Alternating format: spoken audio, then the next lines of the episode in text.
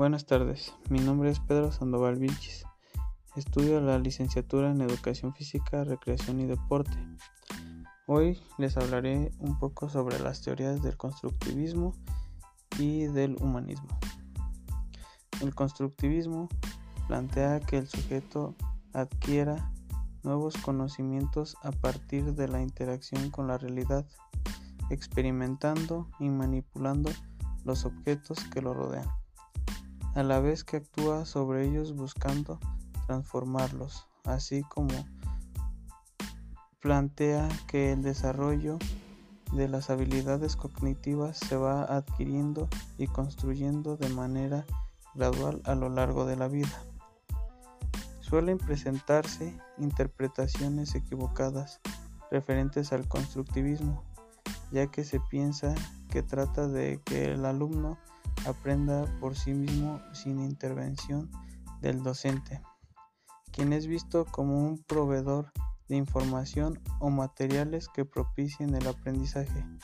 Sin embargo, en el proceso de aprendizaje desde la perspectiva del constructivismo se debe dar una relación entre los estudiantes y el maestro, donde se intercambien conocimientos y el humanismo como teoría del aprendizaje toma como eje central a la persona, considerándola un ser integral. Esta teoría surge en un contexto mundial posterior a la Primera y Segunda Guerra Mundial y aún en nuestros días tiene una gran relevancia, ya que en la actualidad el individualismo sigue siendo un factor que incide en el desarrollo humano de la sociedad en el siglo XXI. Desde la perspectiva humanista, la educación implica construir de manera integral al ser humano a partir de las relaciones que establece con los demás, pues el perfeccionamiento personal es posible a través de las experiencias compartidas. Recuerda que no se aprende de los demás, se aprende con los demás.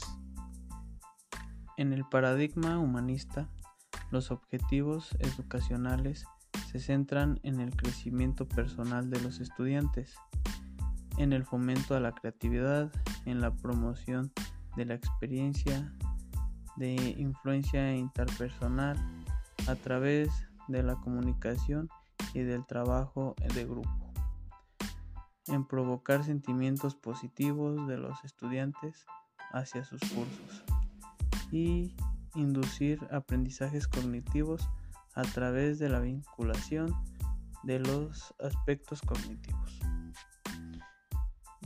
Gracias por su atención.